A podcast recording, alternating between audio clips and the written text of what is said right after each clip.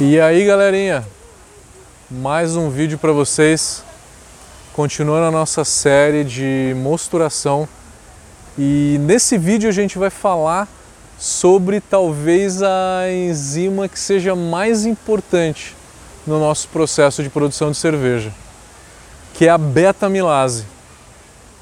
Fiquem ligados se quiserem saber um pouquinho mais sobre a beta-amilase. Então, beta-amilase, por que, que ela é a mais importante de todas as enzimas? Qual que é a substância mais importante da cerveja? Tem gente que vai falar espuma, o malte, o lúpulo, a levedura. A substância mais importante da cerveja é o álcool. É lógico. É o embelezador natural, né? Faz o mundo ficar colorido, as pessoas ficarem bonitas, alegres, né? E o que, que produz o álcool? A fermentação. A levedura consegue fermentar amido? amido é uma molécula gigante. Uma molécula gigante de glicose, são várias glicoses uma do lado da outra. Não, é uma molécula muito grande. Primeiro, a levedura teria que quebrar esse amido em glicose para depois digerir essa glicose. Ela tem que despender muita energia para fazer isso. Não vale a pena. Mas a gente tem uma enzima no malte que ela vai fazer esse papel de quebra do amido para a levedura poder fermentar. Imagine então uma longa molécula de amido, aonde que vem a beta-amilase. A beta-amilase ela tem o princípio do encaixe. Ela vem pela extremidade, ela é uma exoenzima, ela vem pela extremidade, encaixa na molécula de amido pega uma maltose, quebra e solta uma maltose. Maltose são duas moléculas de glicose, né? Volta de novo pela extremidade da molécula de amido, encaixa uma maltose, quebra e solta uma maltose no nosso mosto. Então a beta-amilase ela sempre vai quebrar pela extremidade e ela vai sempre quebrar a parte linear do amido. Se você assistiu o vídeo que a gente falou sobre a presença do amido, o primeiro vídeo da série de mosturação, a gente fala sobre a presença do amido dentro do nosso malte. A gente explica quais são as moléculas de amido. Existem moléculas de amidos que são lineares e tem outras que são ramificadas. As que são ramificadas, o vértice dessas moléculas tem uma ligação chamada de alfa 16 que nenhuma amilase quebra, nem a beta nem a alfa amilase.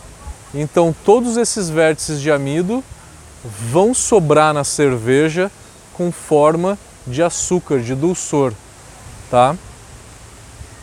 A beta amilase então vem lá e vai quebrando, vai quebrando, até ela chegar no vértice. O vértice ela quebra? Não, ela para. E aí depois ela vai quebrando por outro lado. Ela continua quebrando e vai sempre gerando maltose. Vai sempre gerando maltose e a maltose ela é 100% fermentável. 99% fermentável.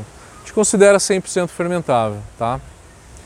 É, então a maltose ela é talvez a beta a beta ela talvez a enzima de maior importância do nosso malte, porque ela vai gerar tudo que ela gera, ela gera 100% de açúcar fermentável, tá?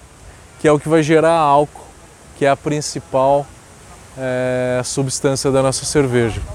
Como fazer a beta-amilase atuar? A beta-amilase ela atua numa temperatura ótima entre 62 e 63. Se eu faço correção de cálcio, pode subir isso um pouquinho para 64. Não muito mais do que 64, A temperatura ideal dela, onde que ela tem o máximo de atuação dela. pH ótimo dela, entre 5.5 e 5.6. É o pH ótimo dessa, dessa, uh, dessa amilose, né? Quanto tempo?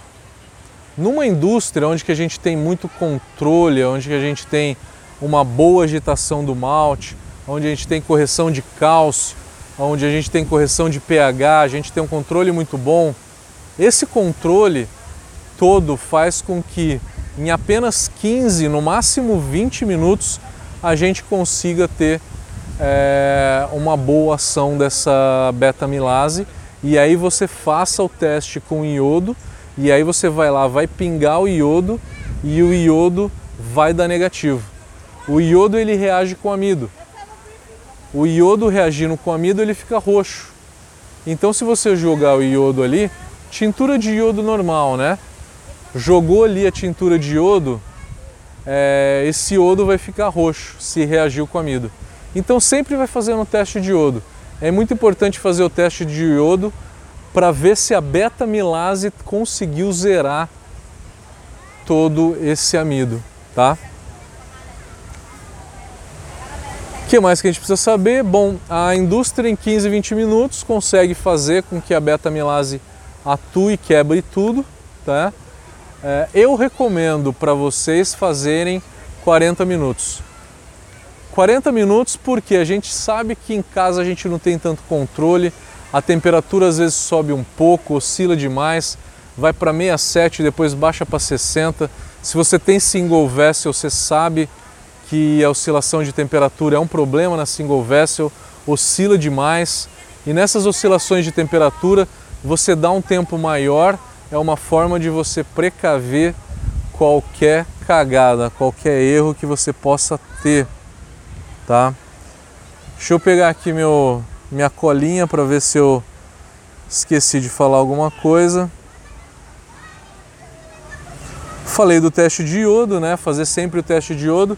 Então, no finalzinho da, da rampa da beta-amilase, 62, 64, vai lá e faz o teste de iodo para para ver se deu se deu negativo. Se deu negativo, pode subir a temperatura para a próxima rampa, tá? Complementando um pouco aqui, não é beta-amilase, tá? Mas na mesma temperatura da beta-amilase, a gente tem algumas enzimas que quebram lipídios do malte. Por que, que isso é importante? O malte tem lipídios, tem 3, 4% de lipídios. E ele tem enzimas que quebram esse lipídio em ácido graxo. Essas enzimas elas funcionam mais ou menos na mesma temperatura da beta-amilase. Funcionam mais ou menos na mesma temperatura da beta-amilase. Então é inevitável a gente ter a quebra de lipídios na nossa cerveja. E o porquê que é importante isso? Porque esse lipídio ele vira ácido graxo, que na hora que essa cerveja oxida, na hora que a cerveja envelhece, com o tempo, né, na presença de oxigênio e calor, essa cerveja vai ter um aroma metálico, de papelão. É o principal sabor de oxidação da cerveja comercial, é o aroma de papelão. Então o papelão ele vai ser a oxidação do ácido graxo, tá? Então são as lipases que vão gerar ácidos graxos que é, vão acabar então é, oxidando aí a nossa cerveja e tendo um aroma de papelão.